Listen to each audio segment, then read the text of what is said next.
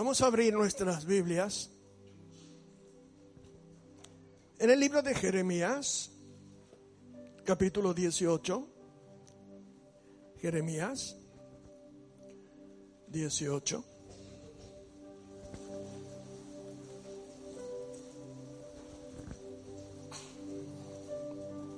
Estaba por ocurrir proféticamente algo trascendental, no solamente para la historia de Israel en el sentido profético, sino que iba a continuar por muchos años. Algo que iba a ocurrir en este capítulo tenía que ver con algo que iba a ser modificado con misericordia y gracia y con algo que definitivamente no iba a existir más. Y el capítulo 18 nos toma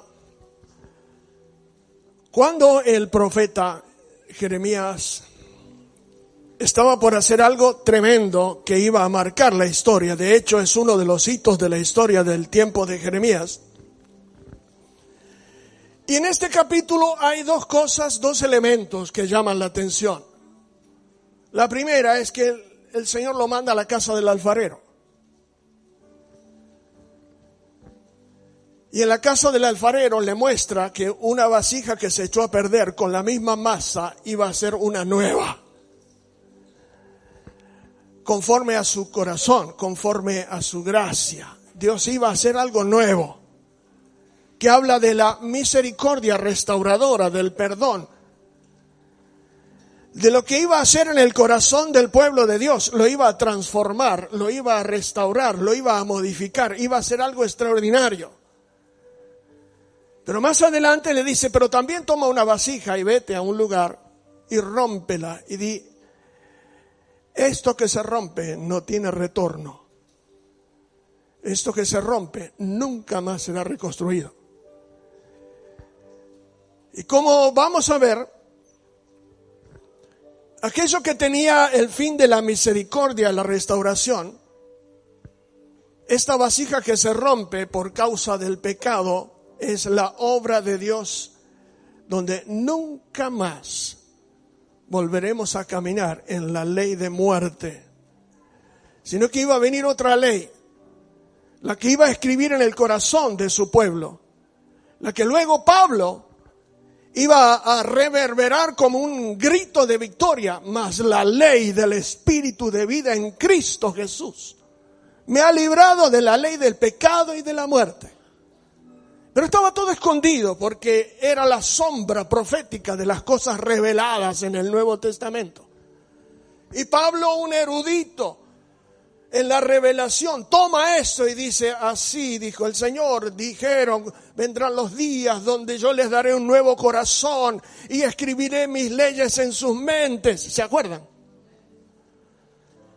Estaba por ocurrir algo trascendental y entonces ocurre algo de parte del enemigo. Capítulo 18, verso 18. Comenzamos y dijeron, venid, maquinemos contra Jeremías. ¿Por qué? Pare ahí.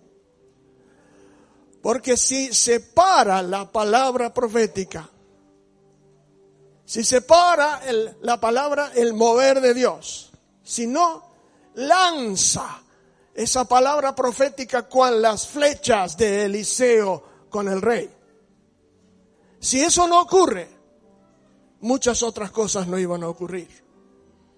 Entonces dice, maquinemos contra Jeremías. ¿Por qué?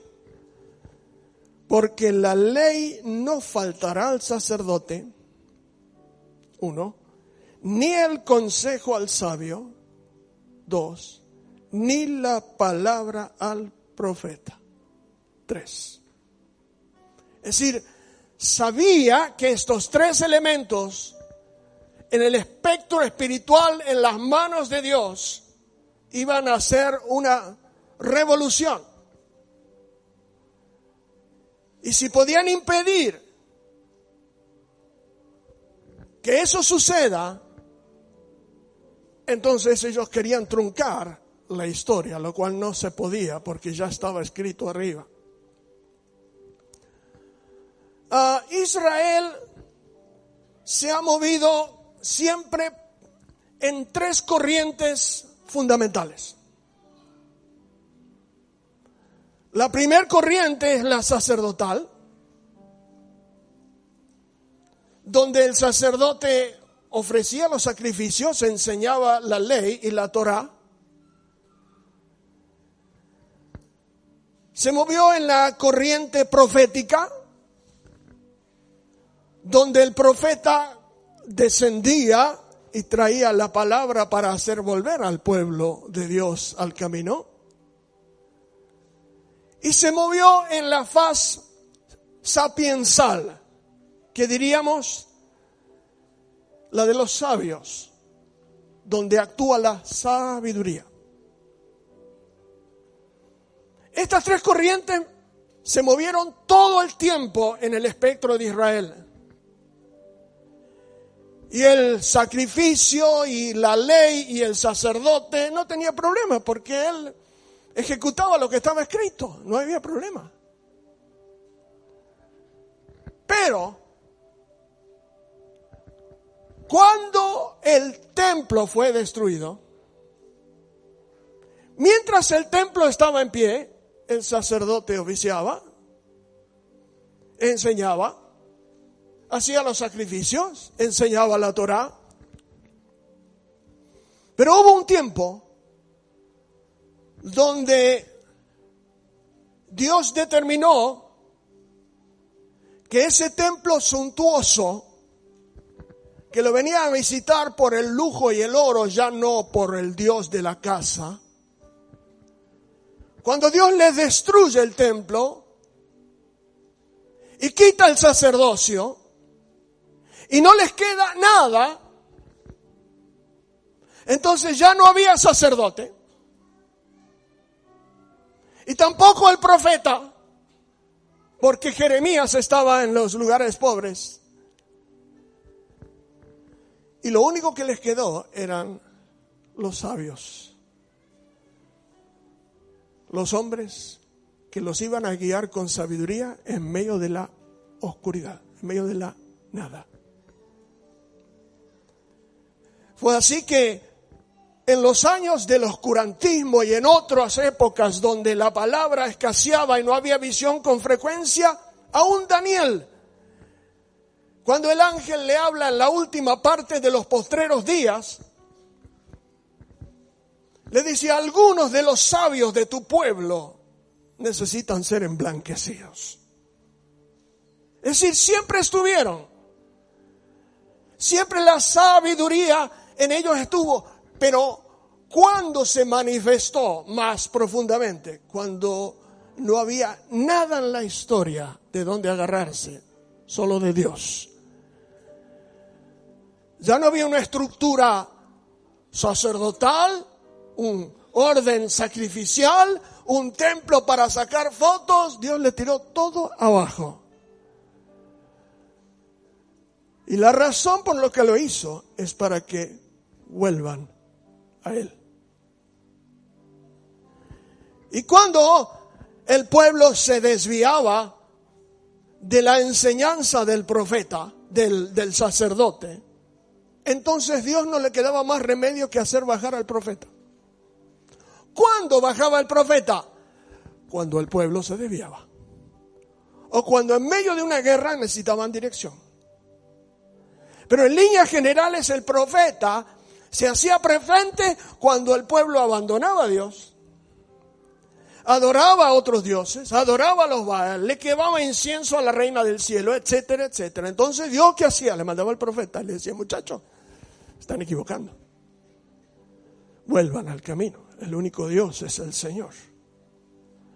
Así que cuando todo eso fue destruido,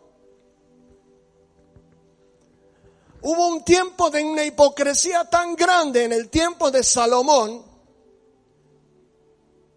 que a Dios no le importó que todo eso sea destruido y sean llevados cautivos a fin de que vuelvan a Él. Y si lo que estaba impidiendo que haya una verdadera adoración y devoción al Dios vivo era lo suntuoso, el placer, el oro, el, el deleite, entonces Dios se lo sacó. La ley al sacerdote voló. El profeta por allá. No había templos, no había culto. Y ahí lejos, en Babilonia,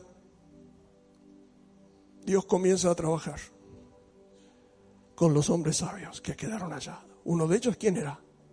Daniel. Hola. Daniel. Cuando no había nada, la sabiduría de Dios trabajó con los hombres sabios. Y lo fueron guiando y haciéndolos volver a tener el hambre del dolor de volver a tener una relación genuina con Dios. De hecho, cuando estas cosas comenzaron a suceder en el, en el contexto histórico de Babilonia, estos hombres sabios que estaban diseminados por todos lados también tenían profetas como Ezequiel allí, en Babilonia. Allí aparece algo que para nosotros es normal hoy. Ahí aparecen por primera vez las sinagogas. Las sinagogas eran los lugares de enseñanza y de reunión donde los sabios, los hombres rectos y sabios, le enseñaban cómo, sin la ley y sin el sacerdote, mas con la guía de la sabiduría, cómo prepararse para volver a ser el pueblo especial.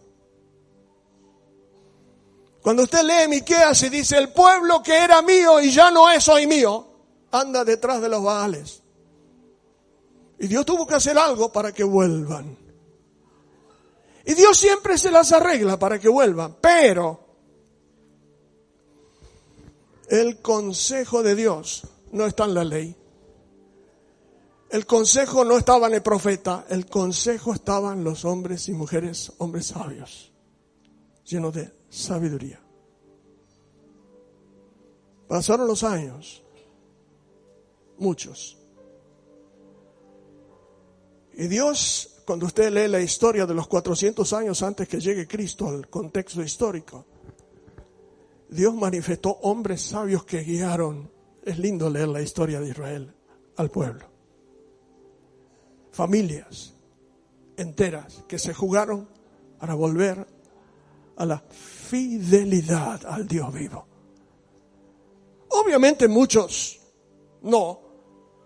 Por eso Pablo dice, porque no todo el que nace en Israel es israelita, sino que según Isaac y la descendencia santa, de modo que el remanente santo Dios lo conoce. En todas las épocas y en todas las edades, Dios conoce lo que son suyos. Y en medio de tanta oscuridad, estos sabios guiaron hasta que llegó Cristo. Cuando llega Cristo, Dios consentó todo en Cristo. A Él le dio placer en meter todas las cosas, reunir todas las cosas en Cristo Jesús. De modo que él nos enseña que ahora, después de la venida del Espíritu Santo, ya el templo ese no asiste más, el templo está acá. Ya los sacrificios no hacen falta porque Cristo ya murió. Más, el Espíritu Santo que hizo sombra sobre María para engendrar a Cristo, el Espíritu Santo que explotó en Pentecostés, el Espíritu Santo, que es el Espíritu de gracia, de gloria y sabiduría, nos está diciendo, yo he reunido todas las cosas en Cristo, pero he decidido habitar en Cristo dentro tuyo. Así que aquella ley obsoleta está pisoteada y arruinada por la ley del Espíritu de vida en Cristo Jesús, dice Romanos 8. Yo no pertenezco a la vasija que nunca más, sino aquella que en las manos del alfarero tuvo otra forma, fue renovado, redimido, restaurado, perdonado y ahora soy hecho conforme a la imagen de lo que Dios quiere. Pero para eso necesitamos una fuerte relación con el Espíritu Santo. Él es. El Espíritu Santo puede decir, Muchas cosas usted lo ve en los proverbios, lo ve en el eclesiastés. La sabiduría me poseía desde el principio. Conmigo estaba cuando creamos al hombre. Y bla, bla, bla. Es decir, Dios nos vuelve a traer en Cristo para renovarnos y hacernos lo que siempre soñó aunque Adán falló, Cristo el segundo Adán nos da la oportunidad de entrar a un área donde Dios puede trabajar en nosotros para volver a tener un lugar donde puede depositar los tesoros escondidos de gracia y sabiduría. Cuando usted lee el libro de Hebreos capítulo 5 verso 14 dice, el que participa de la leche es inexperto en las cosas espirituales porque es niño, más hablamos madurez entre aquellos, ¿no es cierto? Hablamos cosas eh, eh, fuertes, eh, comida especial, entre los que han alcanzado madurez y los que tienen por el uso los sentidos ejercitados en el bien y el mal. Lo usa. Hay sentidos que están ejercitados por el Espíritu Santo. Pero hoy, mucho de lo que llamamos estructura religiosa no tiene que ver con una verdadera adoración, sino placeres personales.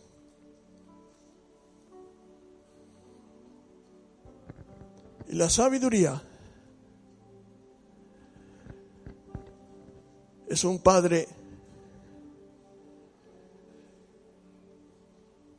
que te lleva a conocer la verdad a través de la realidad. Una realidad que a veces negamos.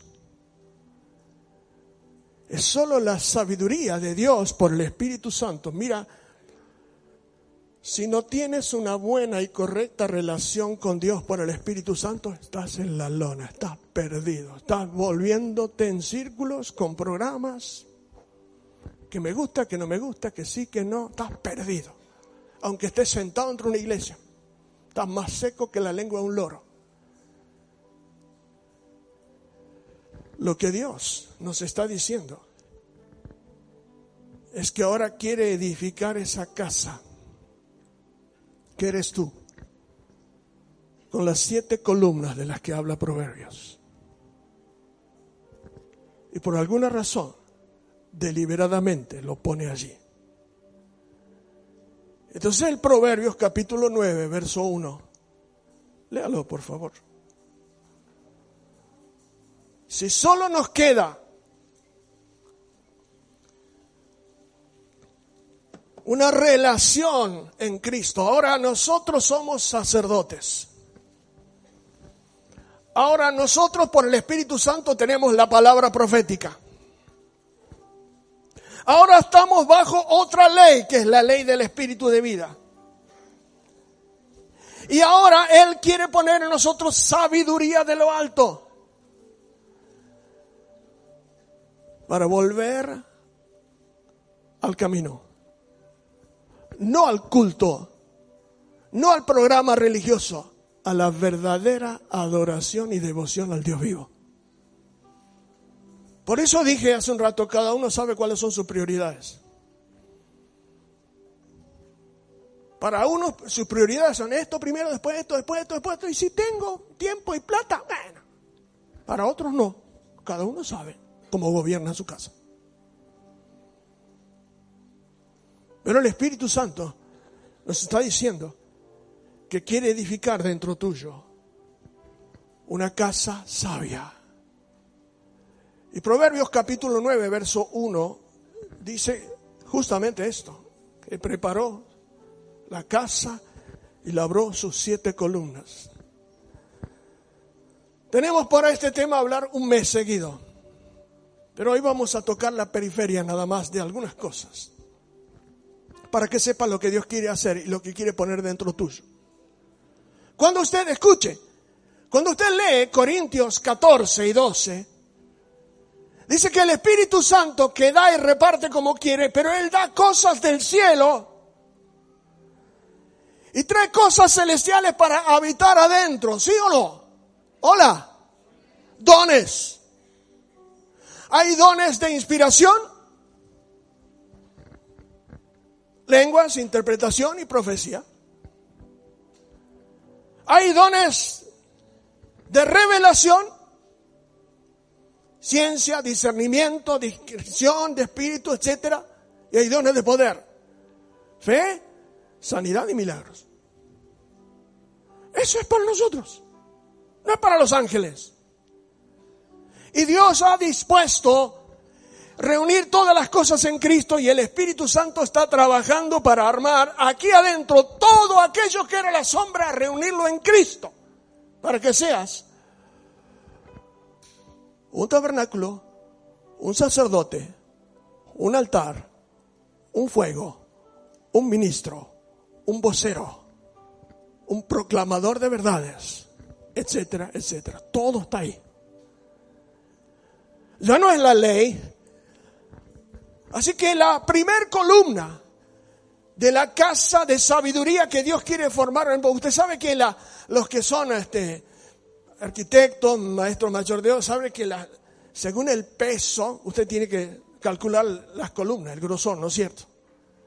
La base, las columnas. Bueno, la, la, columna más ancha y más gruesa que sostiene el mayor peso de esta casa, número uno, se llama el temor de Dios. Anote. Si no se empieza por esa columna, no se sigue la construcción. ¿Sabía?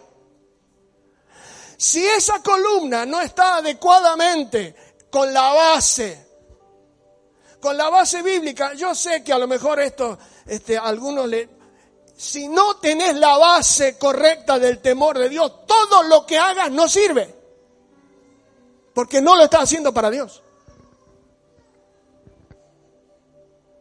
lo único que hará que te dé la habilitación de la municipalidad del cielo para seguir es que la columna más gruesa tenga el grosor que corresponde y es el temor de Dios. Y está siendo quitado el temor de Dios.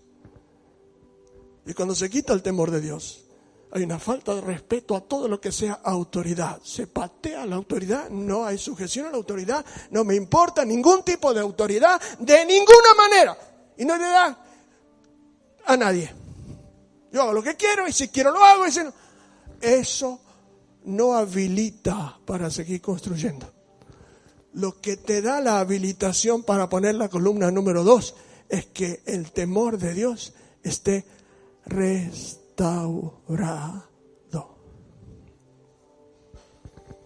¿Y cómo recupero la autoridad? Hay que restaurar la obediencia.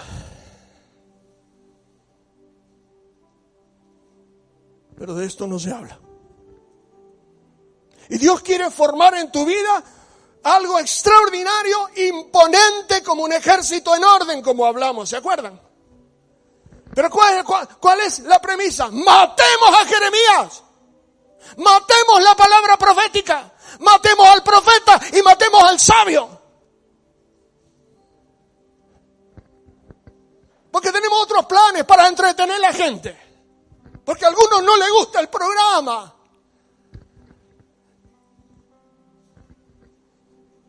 Matemos a esto.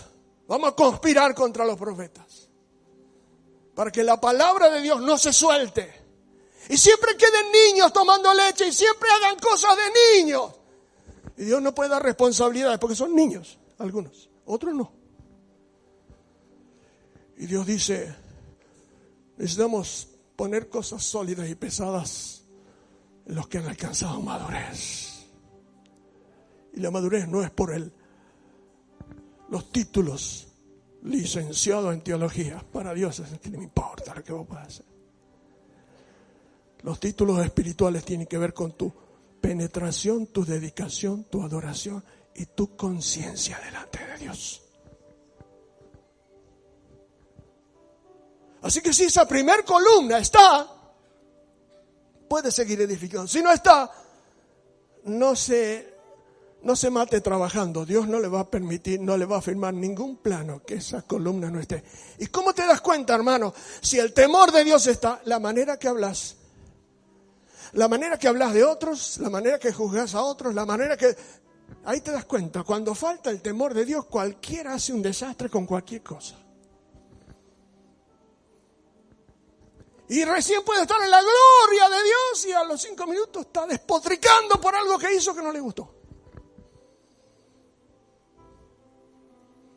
Y estoy en la gloria y a los cinco minutos estoy diciendo algo terrible contra otro que hiriendo al Espíritu Santo. Porque el que le pega a un hermano le pega a Jesucristo.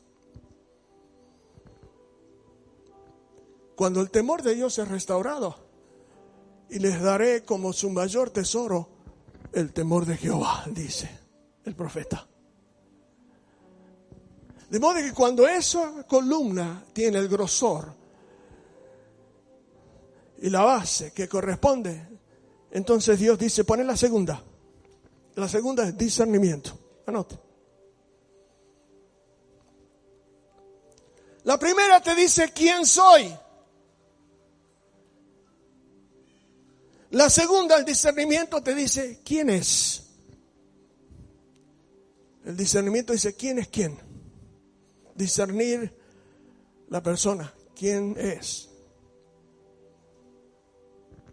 La tercera es el conocimiento. El conocimiento te dice, ¿para qué es? Por eso Colosenses 2.3 dice, en Cristo están escondidos todos los tesoros de conocimiento, de sabiduría. La cuarta es lo que Pablo habla en Corintios, es don de ciencia.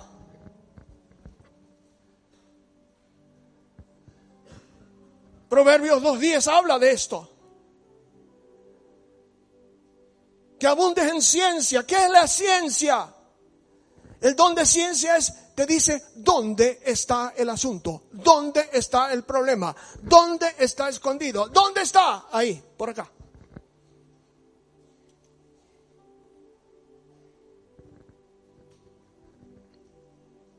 Quinto,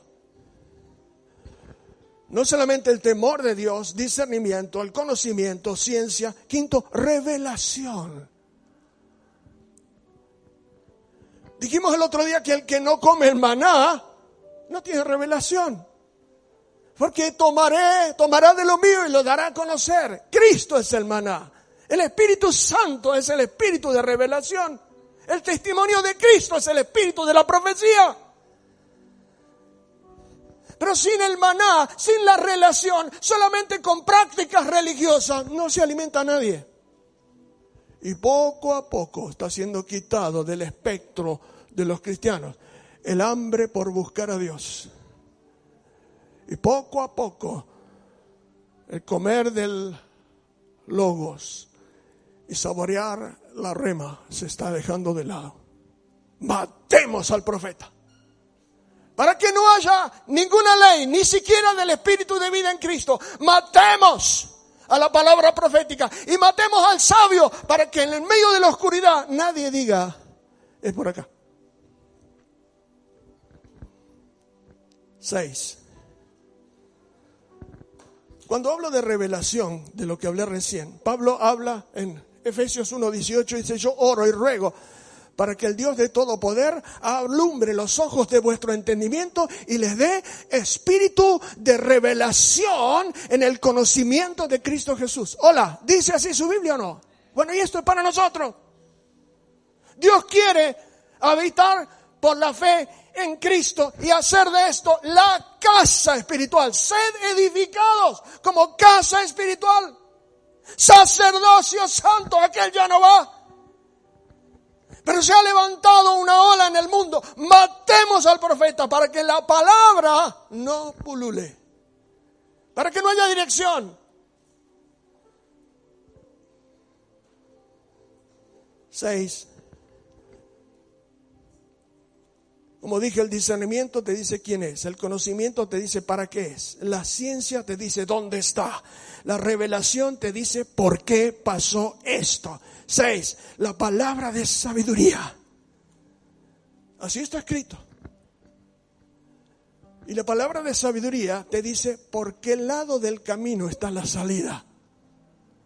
Por eso estos hombres, y aún hoy, Usted va a Israel y tiene muchos rabinos que son muy consultados porque están llenos de la sabiduría, dicen ellos.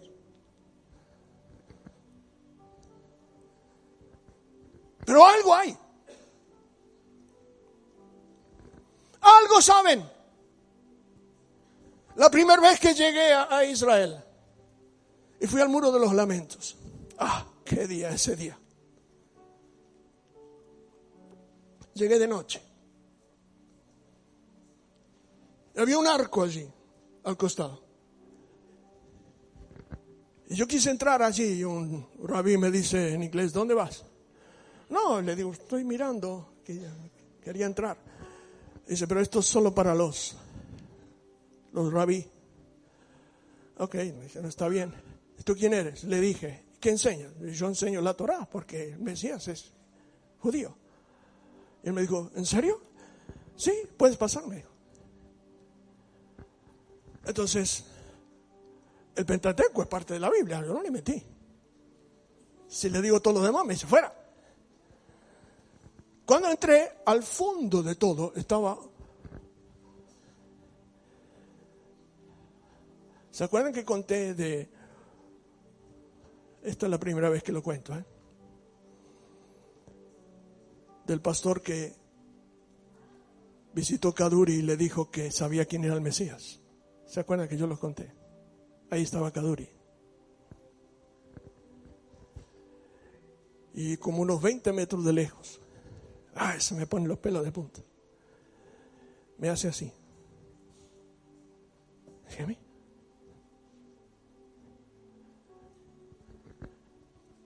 Yo me acerco y me dice, yo sé quién sos vos. ¿Y de dónde viniste? ¿Y para qué estás aquí? Y sé lo que Dios va a hacer contigo. Y me dijo cosas que solo Dios y yo sabíamos. Los sabios. No les puedo decir más. A mí salí como la pantera rosa. Los pelos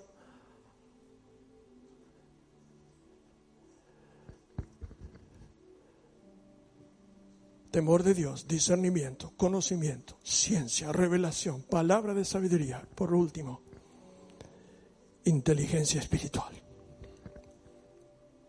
Colosenses 1.9 dice que el conocimiento de Dios es la inteligencia espiritual. Proverbios 9.10 dice lo mismo.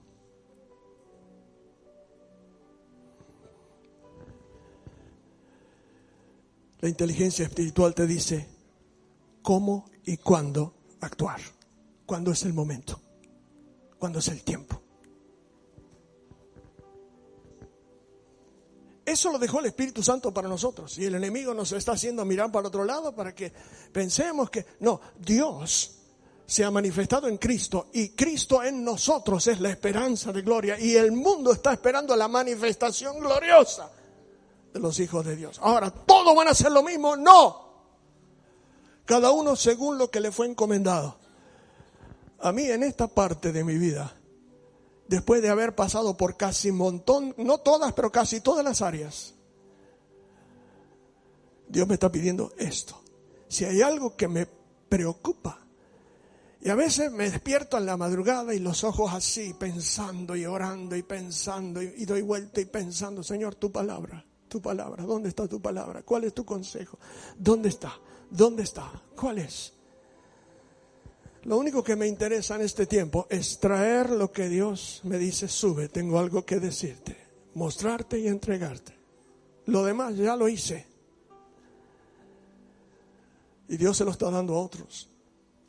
Pero en este tiempo, Dios quiere hacer de tu vida una casa, sed edificados como casa espiritual, pero con leche no adulterada.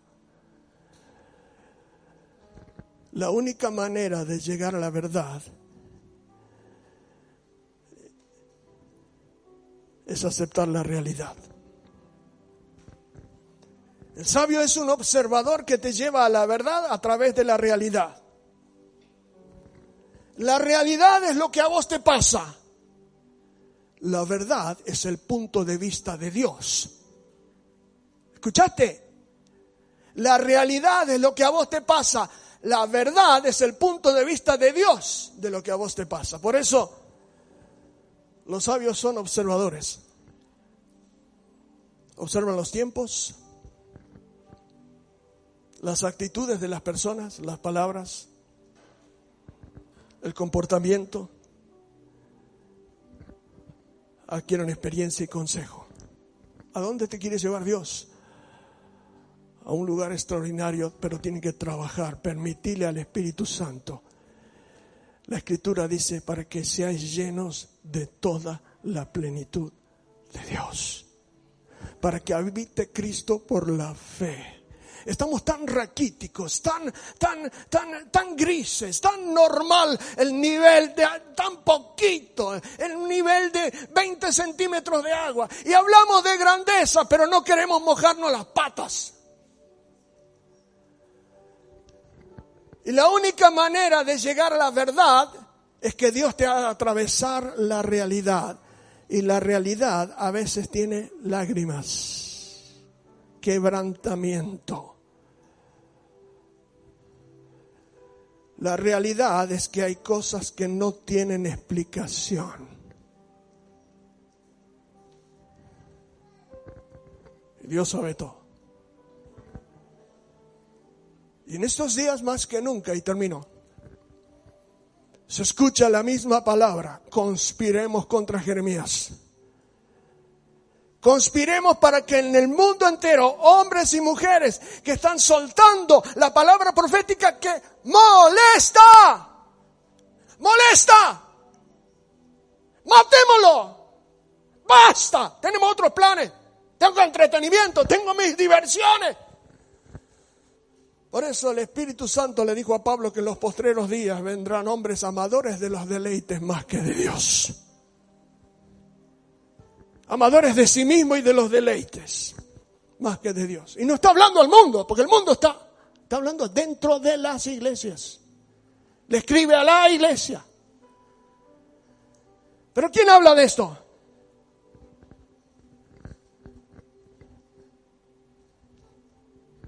Termino. La única manera de sacar los huevos de áspid que el enemigo sembró por todos lados no es freírlos en la sartén y comerlos, es sacarlos definitivamente de nuestra vida, de nuestra mente, de nuestros criterios de acción y decidir, sí o sí, volver al estado que Dios quiere desde adentro. Cierra tus ojos, por favor.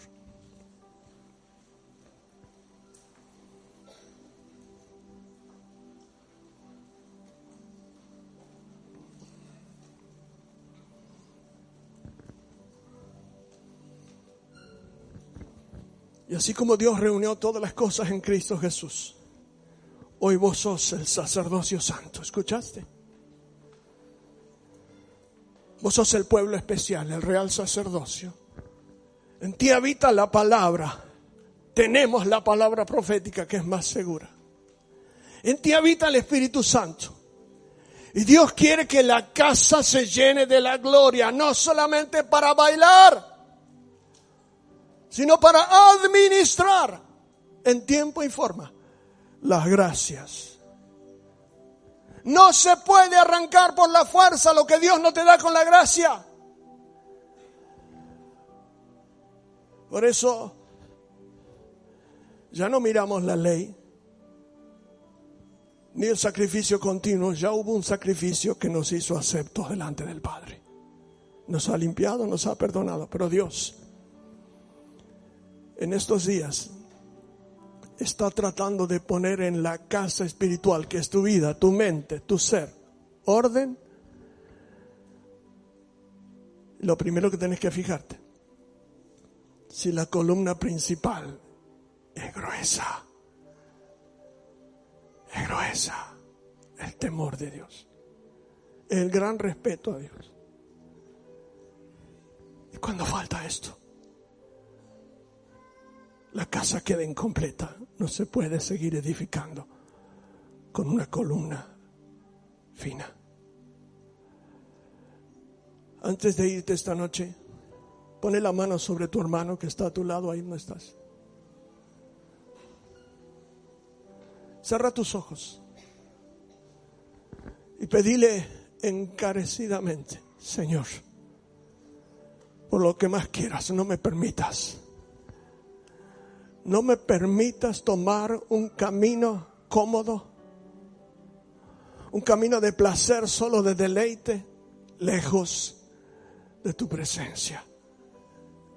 Por alguna razón David clamaba, no quites de mí tu Santo Espíritu, porque soy hombre pecador. Y si tu gracia y tu espíritu me abandonan, estoy muerto no lo quites. Que nada interfiera en el camino a ser formado un hombre y una mujer con el corazón de Dios. Pedile esta noche, Señor, por favor, trabaja, alumbra mi entendimiento trabaja en mi ser interior, trabaja con mis complejos, trabaja con mis actitudes, trabaja con mis palabras, trabaja con mi comportamiento, trabaja con el trato con otros, trabaja en mi vida, moldea esa vasija para hacerla conforme a tu corazón, porque tu gracia me alcanzó en Cristo Jesús. Yo no quiero darte cualquier cosa, no quiero darte las obras, quiero que tu presencia y tu temor sea en mi vida una columna gruesa y fuerte y luego edifico las seis más. Señor, permite en esta noche, no solamente por todos los que están aquí, sino los que están mirando, que el obrar y el mover de tu espíritu traiga una convicción de volver al río. Pero nadie puede volver al río si no vienes de la mano del Señor Jesucristo. Tienes que venir de la mano de Él. Y Él te va a meter de nuevo. No es la estructura religiosa, ni los programas, ni el entrenamiento, ni la actividad religiosa. Lo que Dios quiere es hacer de ti y de mí un verdadero adorador una casa espiritual. Sed edificados sin leche adulterada, que son promesas falsas. Si quieres llegar a la verdad, tendrás que aceptar y atravesar la realidad. El sabio es un padre que te lleva a conocer la verdad a través de la realidad. Señor, bendice tu pueblo esta noche. Guárdalos, encamínalos. Y te pido, Señor, que en estos días trabajes fuertemente en sus vidas para que nada ni nadie se levante con esa voz de matar la obra del Espíritu, matar la voz profética, hacer que tanto la palabra como el conocimiento, como el sacrificio sea en vano. Y yo te ruego, Señor, que al volver a las casas, cada uno de ellos, tu palabra vaya ministrando y reverberando en el corazón de ellos, para que sepan que tú deseas lo máximo para ellos. Quieres hacer un hombre y una mujer de Dios, una casa espiritual, sacerdocio santo, sabiduría, consejo ciencia, revelación, discernimiento. Trabaja, Señor, en nosotros. Te necesitamos. En el nombre de Cristo Jesús. Amén. Amén. Ponete de pie, por favor.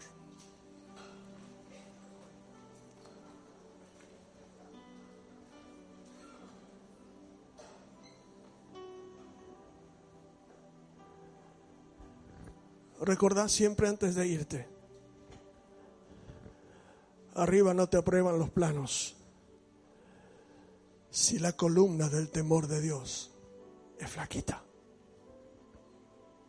¿Querés ser edificado y seguir edificando? Fíjate que el temor y el respeto a Dios sea fuerte. Lo demás será añadido.